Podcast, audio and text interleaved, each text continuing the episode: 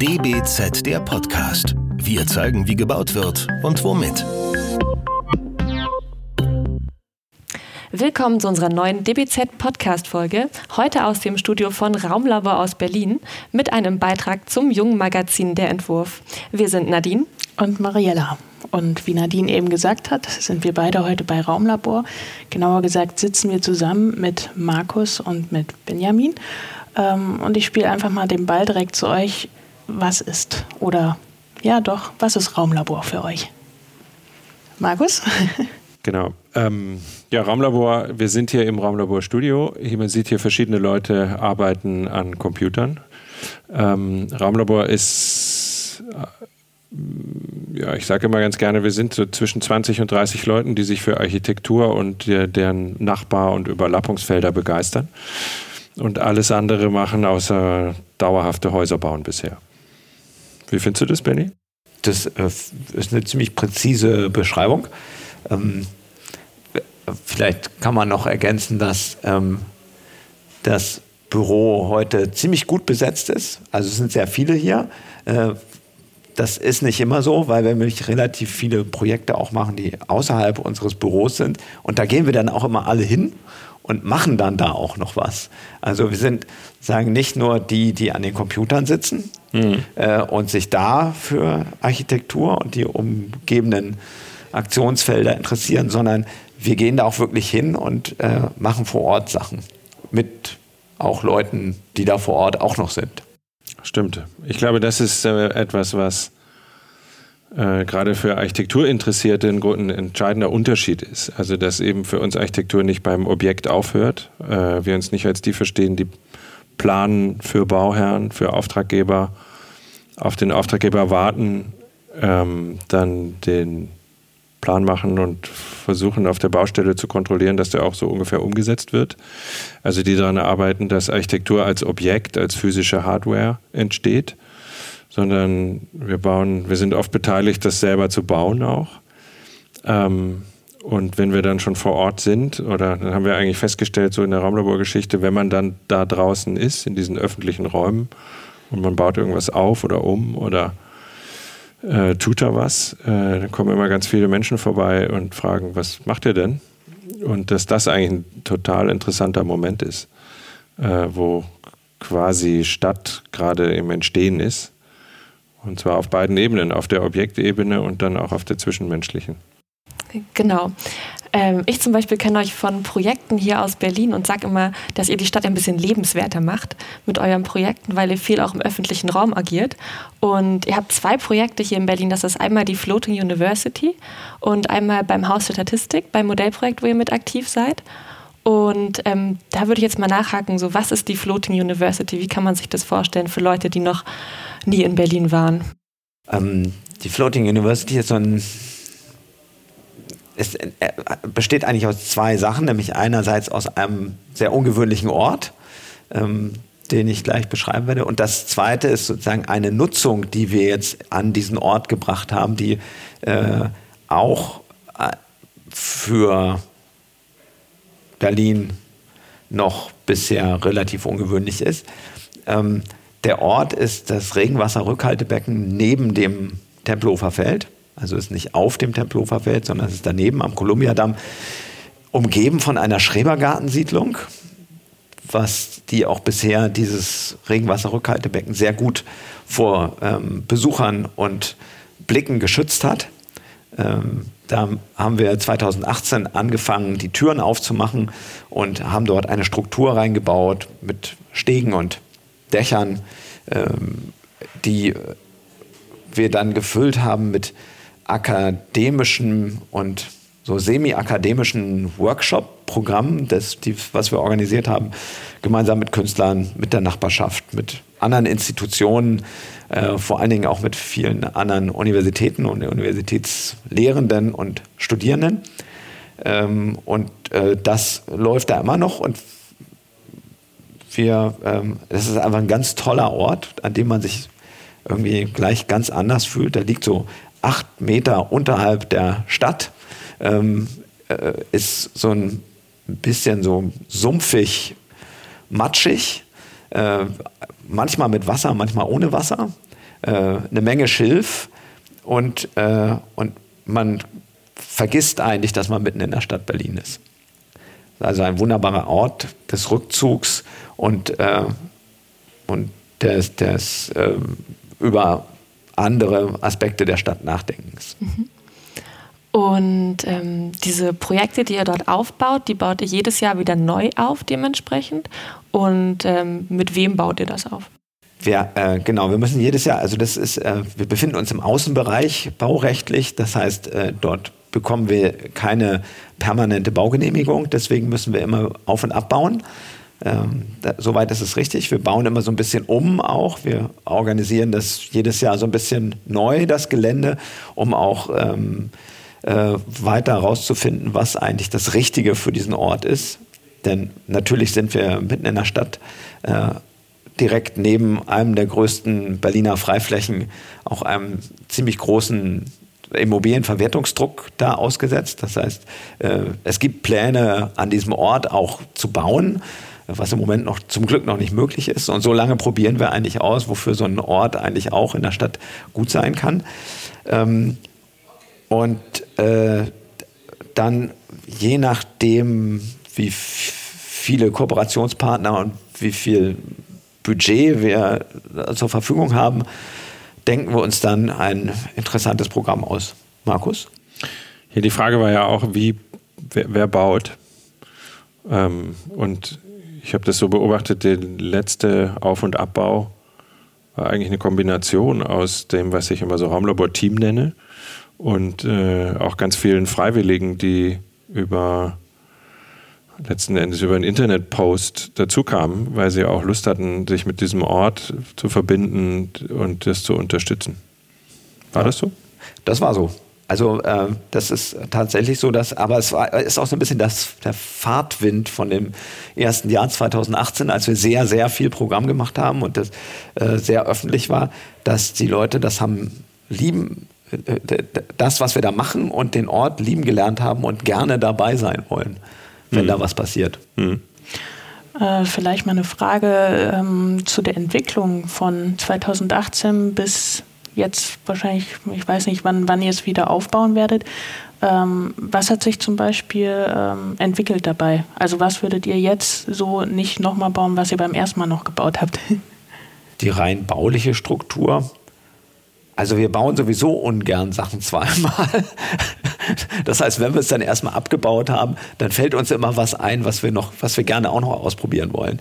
Äh, aber es hat sich dabei herausgestellt, dass man, wenn man in einer gewissen Größenordnung denkt, äh, baut, dass man dann entsprechend auch das Programm in der passenden Größenordnung machen muss. Das heißt, ähm, im ersten Jahr hatten wir sehr, eine, ein sehr großes Auditorium mit einem Pool in der Mitte, ähm, was auch super war für ein ähm, sehr vielfältiges und reichhaltiges Programm mit vielen Leuten.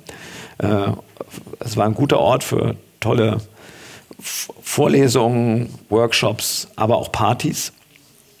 Und äh, ähm, im vergangenen Jahr hatten wir eher ein vergleichsweise kleineres Auditorium, was unter einer so einer Art Eisbergmütze sich befunden hat, ähm, was auch noch äh, da steht. Ähm, und das äh, war dann eher so für intimere Veranstaltungsformen, ne, mit so eher so 20, 30 Leuten und nicht mit äh, 100 bis 200 Leuten. Und ähm, da, das ist das Gute eigentlich an dieser Architektur, die wir da haben, dass sie sich immer an das anpassen kann, was wir eigentlich gerade so vorhaben. Mhm. Ähm, genau, im Prinzip dient der, dieser Ort ja auch zur Ideenfindung und zur Vernetzung, würde ich jetzt sagen. Und ähm, sind denn da schon neue Projekte daraus entstanden letztlich, dass sich Leute zusammengefunden haben und gesagt haben, wir möchten jetzt was Neues daraus entwickeln? Ähm, das kann ich so leicht gar nicht beantworten. Äh, ich glaube aber, was, also für mich ist der Ort eigentlich die, so ein Ort, wo man rausgeht mit der Vorstellung von, das wäre gut, das wäre toll, wir würden jetzt mal wieder was entwickeln. Ähm, und der ist auch sehr ermutigend, dass äh, man mit einem anderen Blick durch die Stadt geht und ähm, sich so ein bisschen fragt, wenn man so ein Regenwasserrückhaltebecken, was ja eigentlich eine technische Infrastruktur ist, in so einen magischen gemeinsamen Ort umbauen kann, was könnte man dann dann noch machen? Das, die Frage in Berlin ist natürlich immer, wo können wir noch solche Flächen finden? Wo sind noch Orte, die so eine Untergenutztheit oder noch nicht, die noch nicht so zu Ende definiert sind? Oder aber jetzt auch über die letzten Jahre, wo sind die Orte, die noch nicht äh, kommerziell gedacht werden, sondern die noch so ein bisschen neben den ähm, Hauptlinien der Investitionsinteressen existieren. Ähm, was es auf jeden Fall äh, ermöglicht hat, ist die Kombination von Floating University und Making Futures. Making Futures ist ein Projekt, was äh, so ein bisschen zeitversetzt gestartet ist zur Floating University und was ähm, eben so ein, vorhin habe ich gesagt, ich bin für die Software zuständig, also für was so, was so ein bisschen versucht zu untersuchen aus, einem, aus einer Bildungsperspektive, wie könnte eigentlich Architekturpraxis und Architekturausbildung in der Zukunft aussehen, wenn wir uns den Themen Ressourcen und Kollektivität oder Gemeinschaft verstärkt widmen. Und die, mit dieser Perspektive haben wir uns aus dem Making Futures Projekt ähm, mit der Floating University zusammengetan und haben in diesem ersten Jahr 2018 ähm, ganz interessant äh, die Floating eigentlich nutzen können als einen Ort, ähm, wo wir eben anders, ja, wo, wo wir auf verschiedenen interessanten Ebenen handeln können. Einmal ähm, als Veranstaltungsort, als Workshop-Ort äh, und als Begegnungsort. Sage ich jetzt mal so. Ähm, ich wollte kurz den Hörern einen Vorschlag machen, nämlich dass sie zwischendurch mal kurz auf die Website von der Floating University gehen, damit sie eine bildliche Vorstellung überhaupt davon haben, wovon wir da überhaupt reden und was das eigentlich ist. Das ist äh, im Moment noch www.floatinguniversity.org. Ähm, bald wird es sein www.floatingsite.berlin. Ähm, wir mussten das umbenennen, weil wir offiziell keine Universität sein dürfen. Das ist nämlich auch toll. Wir machen Bildungsprogramm, wir, unter, wir, äh, wir untersuchen, wir, wir loten sozusagen die Möglichkeiten des transdisziplinären akademischen gemeinsamen Lernens aus, äh, dürfen uns aber nicht Universität nennen, weil das dürfen nur solche Institutionen, die vom Berliner Bildungssenator als Universität anerkannt sind. Alle anderen müssen dann eine hohe Strafe zahlen, wenn sie das trotzdem tun um das zu umgehen, ähm, benennen wir uns jetzt äh, weitestgehend um. Hm.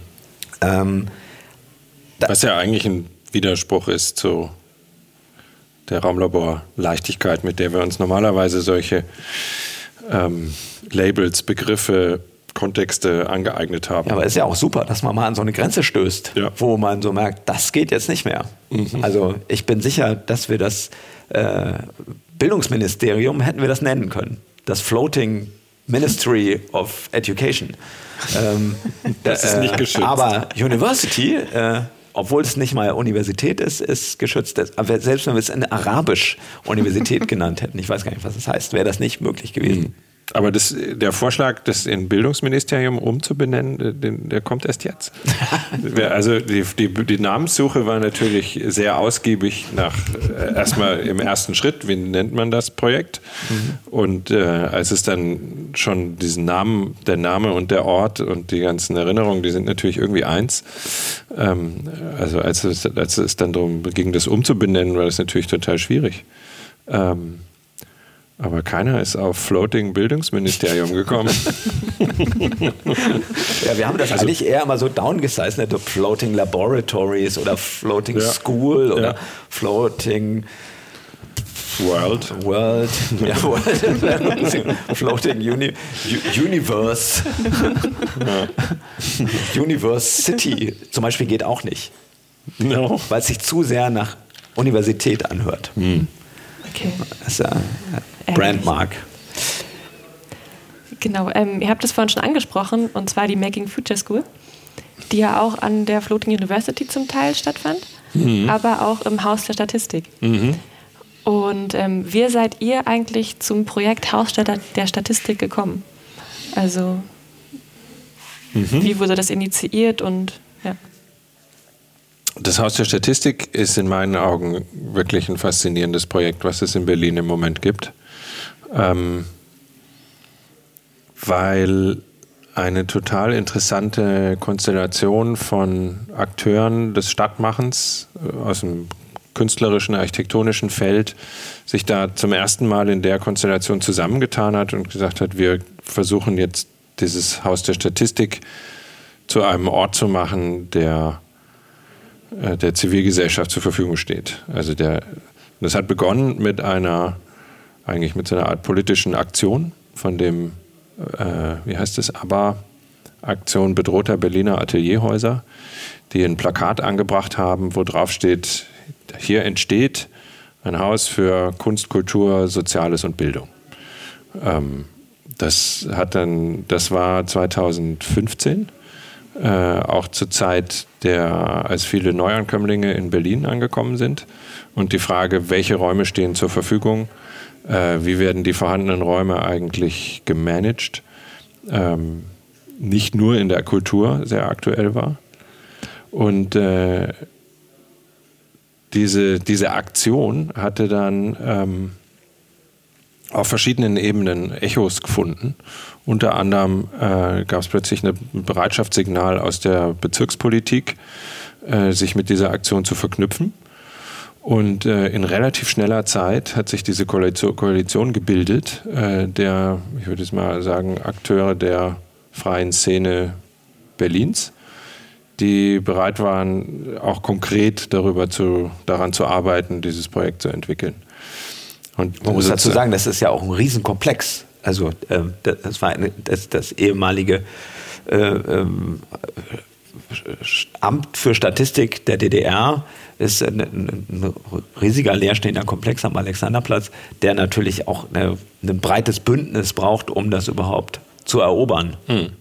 Außer Raumlabor, äh, Kunstrepublik, die Zusammenarbeiter, ähm, wer ist denn noch alles dabei?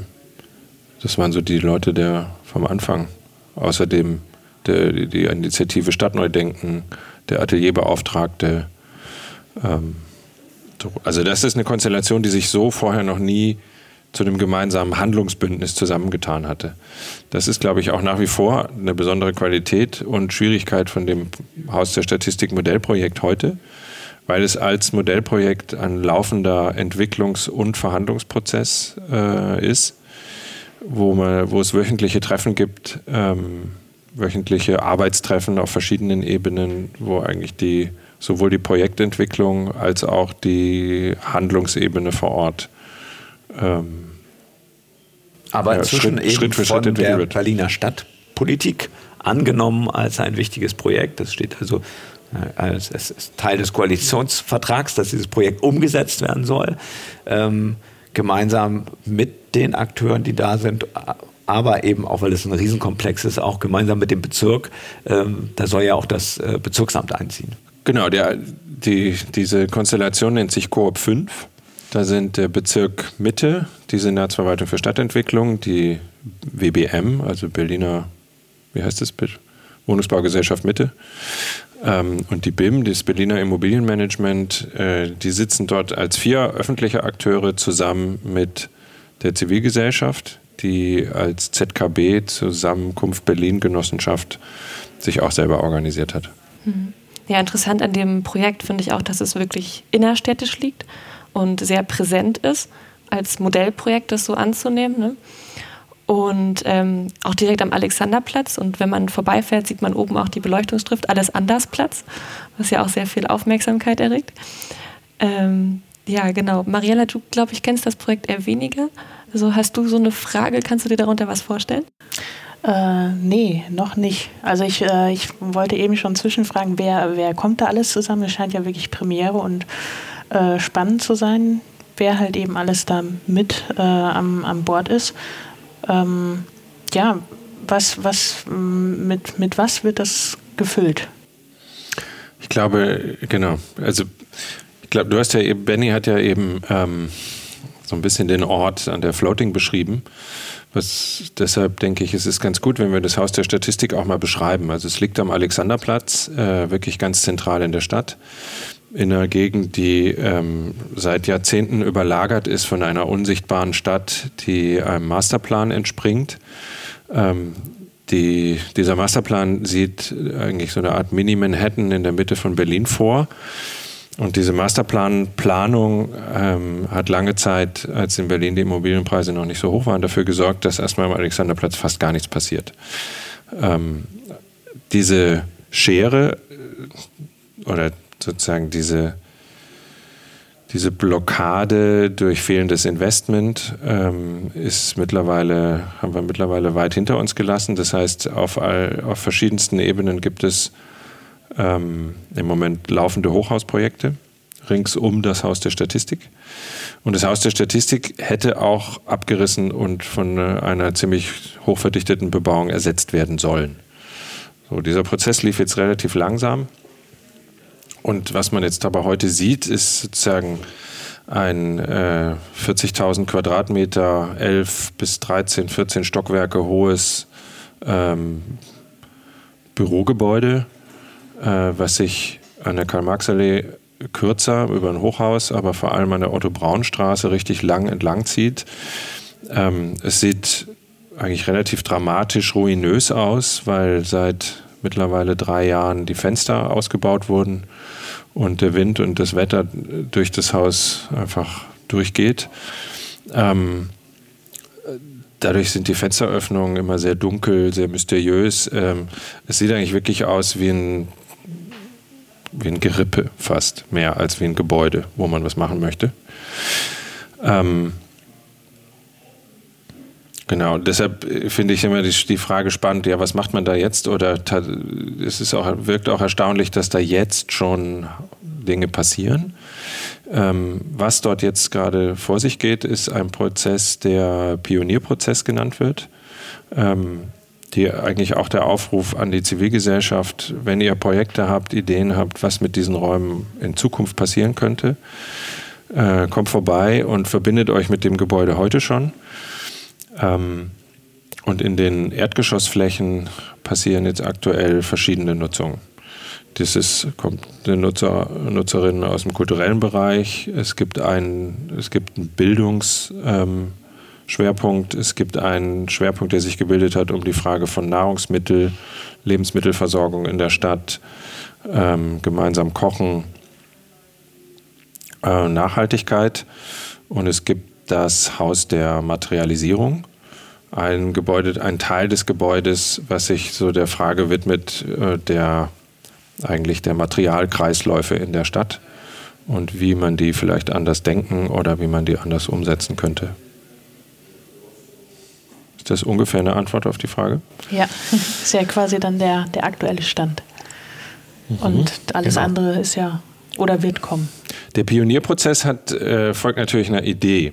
Also das ist jetzt nicht nur, wir haben die Möglichkeit, momentan leerstehende Räume ein bisschen zwischenzunutzen, sondern der Begriff Zwischennutzung wurde auch bewusst gegen den Begriff äh, des Pionierseins ähm, ausgetauscht weil er mit der Idee verbunden ist, dass die Nutzerinnen und Nutzer, die sich jetzt dort engagieren, ähm, vielleicht auch Projekt Dinge entwickeln, die langfristig mit dem Haus Sinn machen oder die ins Haus weiter reinwachsen können.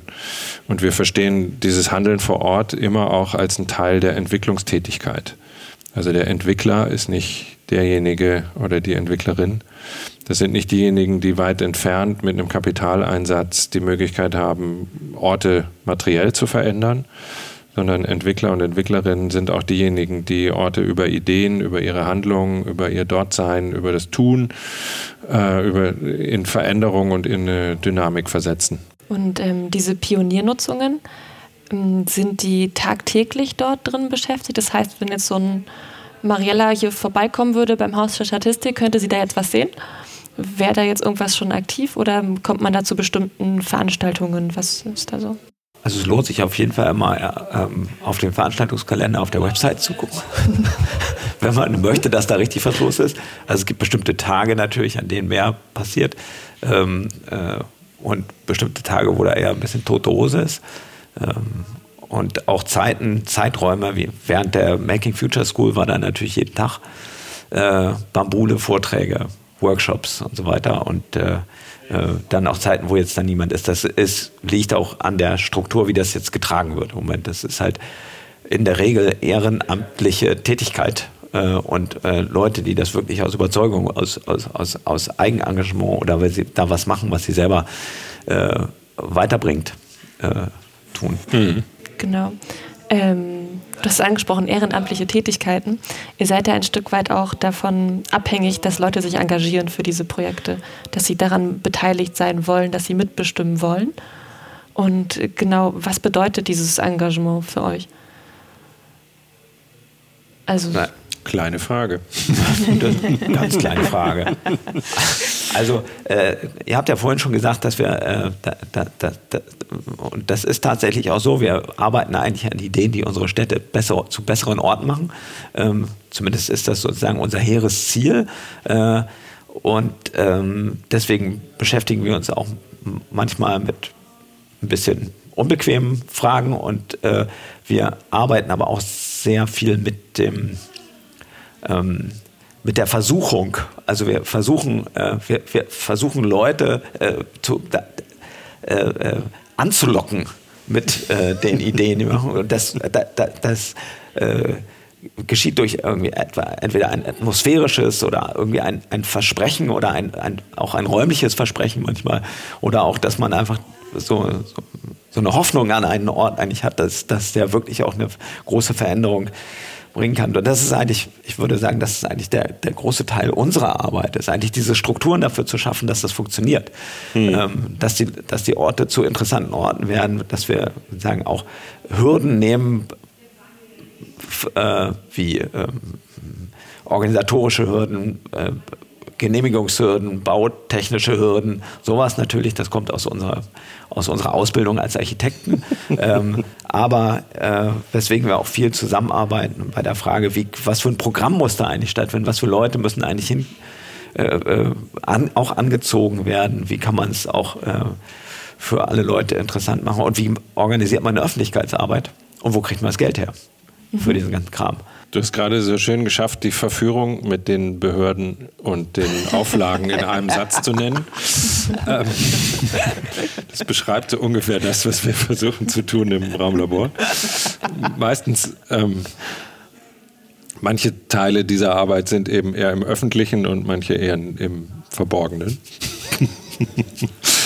ähm, ja. Wir haken nicht nach. Ich glaube aber, ähm, äh, wenn wir bei der Verführung bleiben, äh, sind wir ja auch ganz nah bei den Wünschen. Und ich glaube, viele Menschen wünschen sich nicht die Stadt primär als Produkt, was als sozusagen was über Geld und wo die Zugänge über Geld und sozusagen das Handeln am Markt geregelt werden, sondern die stellen sich vor, äh, die Stadt ist ein gemeinsamer Freiraum, den wir alle gemeinsam nutzen, umformen, entwickeln können. Und wo diese, diese Teilhabe an dieser Stadtproduktion, an dem Stadtmachen nicht davon abhängt, ob du jetzt reich oder arm oder gebildet oder nicht gebildet bist, ähm, sondern wo jeder mitmachen kann. Mhm. Und ähm, das, ich glaube, solche, das interessiert uns in unserer Arbeit, diese, diese Frage von wie könnte Stadt auch anders organisiert sein oder wie könnten Zugänge zu Räumen anders gestaltet sein? Das heißt, wir versuchen immer, die, also das heißt, wir diskutieren immer über die Zugänglichkeiten unserer Projekte. Also die Floating University zum Beispiel und die Making Future School. Äh, sind beides Projekte, die keinen Eintritt gekostet haben. Also wo man nicht, wo das keine Schwelle ist und wo diese verborgene Arbeit, die wir leisten, ähm, dazu dient, ähm, eigentlich eine andere Form des gemeinsamen Raumproduzierens möglich zu machen. So, wo, ja. Ähm, hm. die, Räume zu schaffen, die nicht die Segregation noch unterstützen, sondern als sozialer Katalysator, kann man vielleicht so sagen, dienen. Genau, und die Latte eben möglichst tief zu legen, dass äh, das Stadtmachen nicht irgendwas ist für Spezialisten und Experten oder beziehungsweise schon für Spezialisten und Experten, aber nicht nur für die Ausgebildeten, die dafür Ausgebildeten, wie Architekten und äh, und, und, und Behördenleute äh, und äh, Statiker und Rechtsanwälte, ähm, sondern eigentlich auch was, wo man mit seinem ganz, äh, mit seinem Alltags, mit seiner Alltagsexpertise auch reingehen kann und äh, durchaus was machen kann. Was auf der Idee basiert, dass Raum, wie Lefebvre gesagt hat, Raum ein Produkt des sozialen Handelns ist. Ähm, erstmal für Architekten äh, eine schwierige Feststellung, dass wir Raum gemeinsam sozial produzieren und dass Raum nicht aus Beton und Ziegeln primär besteht oder eben festen Materialien. Ich finde es aber eine ganz interessante, also eine super interessante Sichtweise und versuch, wir versuchen das immer so rauszufinden, was, was heißt das eigentlich, ne, wenn wir, wenn wir Raum gemeinsam produzieren. Und wenn da, wo die Menschen nicht sind, äh, das wäre der Umkehrschluss, dann gibt es auch da auch keinen Raum. Ähm, und ich glaube, das ist wichtig für die Raum, Art Raumlabor Grundhaltung. Dadurch, äh, unser erstes Buch hieß Acting in Public. Ähm, die Grundhaltung war immer nach Möglichkeiten des Handelns zu suchen, nach Möglichkeiten, Orte gemeinsam, an, an Orten gemeinsam zu sein, gemeinsam was zu tun. Ähm, und diese auch die Schwelle des sozusagen des Planenden und des, des Geplanten äh, möglichst tief zu legen. Was jetzt so die gesellschaftlichen Ideen dabei äh, betrifft, ich hatte es ja eben gesagt, Stadt kann man oder Stadt wird aktuell als verkäufliches Produkt äh, angesehen. Ähm, so funktioniert der, der, sogenannte Wohnungsmarkt, so funktionieren Immobilienentwicklung. Ähm, und wir interessieren uns für die Frage, wenn zwischen dem öffentlichen, also entweder die, der Staat, die Stadt äh, tritt als Investor, als Entwicklerin auf, und dem Privaten, wenn es da eine gemeinschaftliche Sphäre gibt, die man vielleicht mit Commons oder dem Gemeinwohl beschreiben kann. Ähm, wie können wir diese gemeinwohlorientierte, dieses, dieses gemeine Wesen, wie können wir das eigentlich spürbar machen? Wie kann das äh, interessant sein? Wie können wir das wiederentdecken? Weil ich glaube, menschheitsgeschichtlich gab es das immer, dass Menschen sich zusammengeschlossen haben, weil sie was äh, gemeinsam erreichen wollten. Ähm, und dass sie dafür ganz unterschiedliche spannende Formen gefunden haben, wie sie das organisieren können und wie sie das so machen können, dass jeder was davon hat.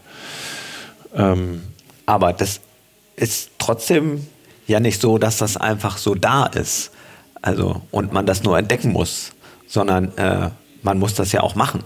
Also man muss sagen, das, was, was da gemacht wird, ist ja Verhandlungsgegenstand äh, eigentlich. Und, ähm, und da äh, und das muss sich auch jeweils immer der Zeit, den Gegebenheiten, den Ressourcen, den Fragestellungen, die eigentlich äh, überhaupt gerade an einem bestimmten spezifischen Ort auch da sind, anpassen. Was für Leute sind da eigentlich? Was haben die für Ideen und was für Ideen haben sie noch nicht?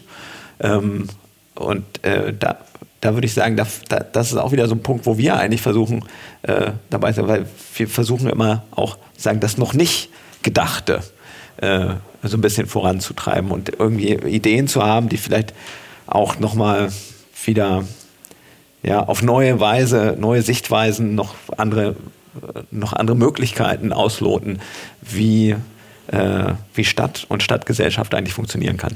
Hm. Mhm. Jemand genau. hat gesagt, was wir machen, sind Mikroutopien. Mikroutopien, weil es keine, was ich eigentlich ganz treffend finde, weil es sind keine also von Raumlabor hat es jetzt noch keine Megastrukturplanung gegeben, wie von Jonah Friedman oder ne? also es gibt nicht die Zeichnung, auch wie von Kohlhaas, äh, sozusagen Berlin überlagert von riesigen neuen ähm, Interpretationen, Raumfiguren. Äh, wir haben auch nicht äh, das grüne Archipel neu gezeichnet. Ähm, sondern wir sind eigentlich immer sehr, sehr, sehr kontextuell unterwegs. Äh, wir gehen in Orte hinein. Wir interessieren uns für die Frage, was haben diese Orte für Eigenschaften? Welche, welche, welche Menschen haben sich mit diesen Orten vielleicht auch verbunden? Was haben die für Interessen?